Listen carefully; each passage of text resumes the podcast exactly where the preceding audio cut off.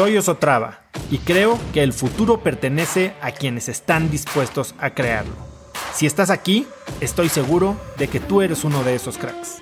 Una persona que toma acciones de impacto todos los días, que aprende y prueba cosas nuevas, que ataca sus miedos y sobre todo que vive la vida en sus propios términos. En episodios cortos te presento una serie de preguntas, conversaciones e ideas que te ayudarán a conocer lo que te mueve, ser mejor en lo que haces y vivir una vida más grande.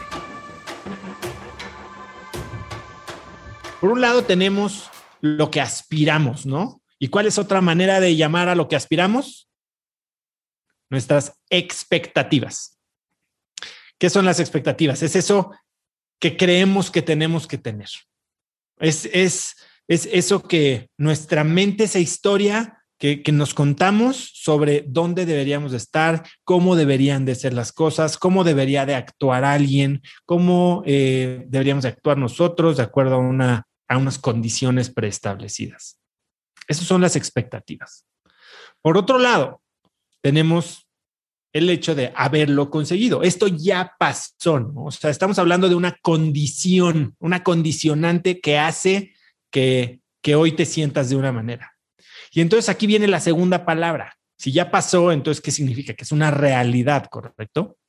Entonces, nuestro nivel de satisfacción viene de comparar la, diferencia que existe entre nuestras expectativas y nuestra realidad.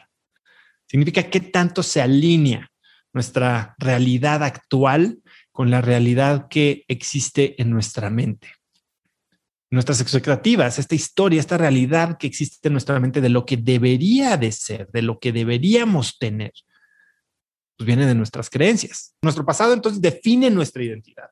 Nuestra identidad es este conjunto de experiencias y lo hablamos con, con la motivación. Estas cosas que hemos, con la autoconfianza, perdón, que, que hemos asimilado, que hemos integrado a la idea de quiénes somos. Integramos nuestros éxitos, integramos nuestros fracasos, integramos los comentarios de la gente que es cercana a nosotros. Y eso, eso es lo que construye la idea de, de nuestra identidad, pero también construye la idea de nuestra realidad. Hoy yo soy lo que integré a mi persona, a mi identidad. Y nuestras creencias son lo que definen nuestras expectativas. Nuestras creencias definen la identidad que deberíamos tener. Nuestras creencias impactan nuestra percepción de satisfacción con nuestra vida. ¿Sí? O sea, por un lado, integramos quiénes somos y eso define nuestra realidad. Y por otro lado, tenemos una idea de lo que deberíamos de ser, partiendo de nuestras creencias. Y viene la pregunta más dura de todas. Esta identidad que formamos de nosotros y estas expectativas con las que acaban de hacer un ejercicio, con las que acabas de evaluar tu vida y tal vez dices, carajo, tengo un uno en el amor.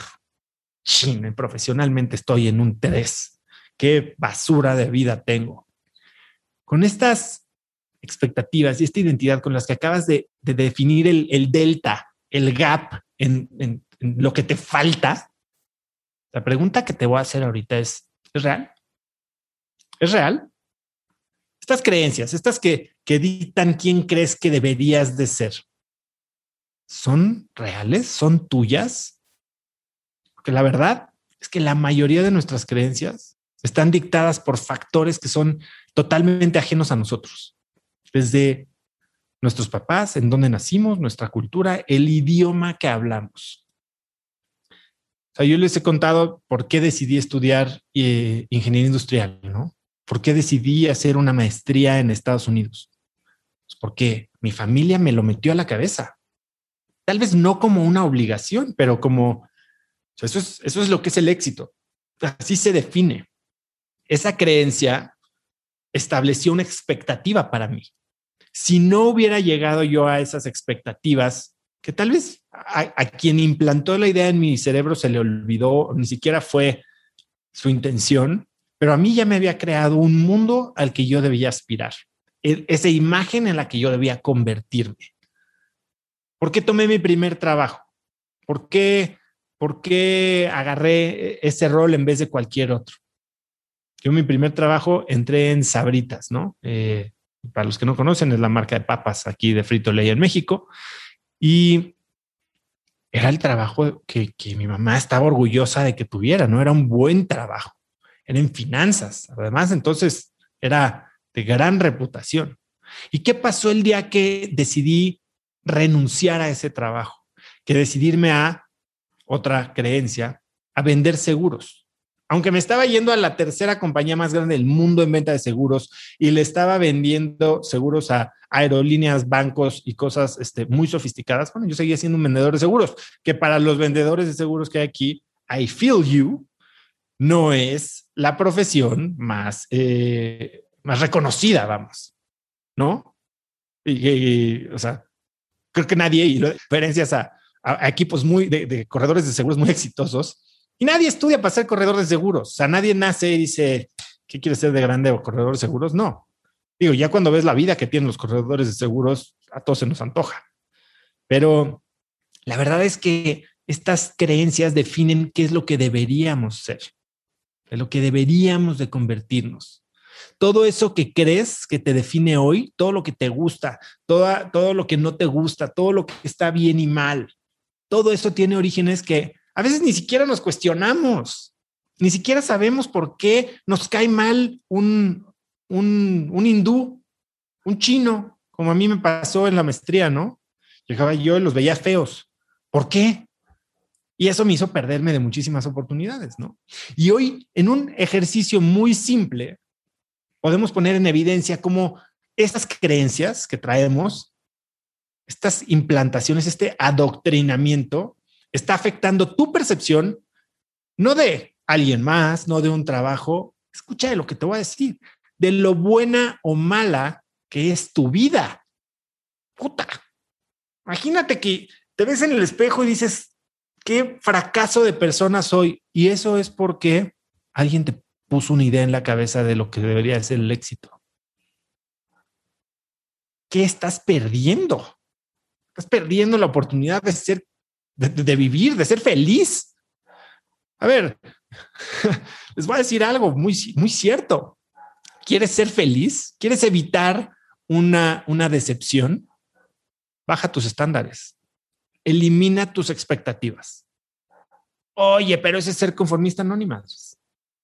Deja de esperar a que la gente sea algo que según tú tiene que ser. Deja de esperar a que el resultado de una experiencia sea lo que tú esperas. Cuando llegas sin expectativas, todo es gane, todo es crema, todo es gravy. ¿Qué pasa si un día te despiertas y te dijeras que no importa lo que piensen los demás, no importa lo que haya pasado en tu vida, no importa lo que quieren de ti tus papás, ni lo que esperan de ti tus amigos? ¿Cómo cambiarías tu identidad?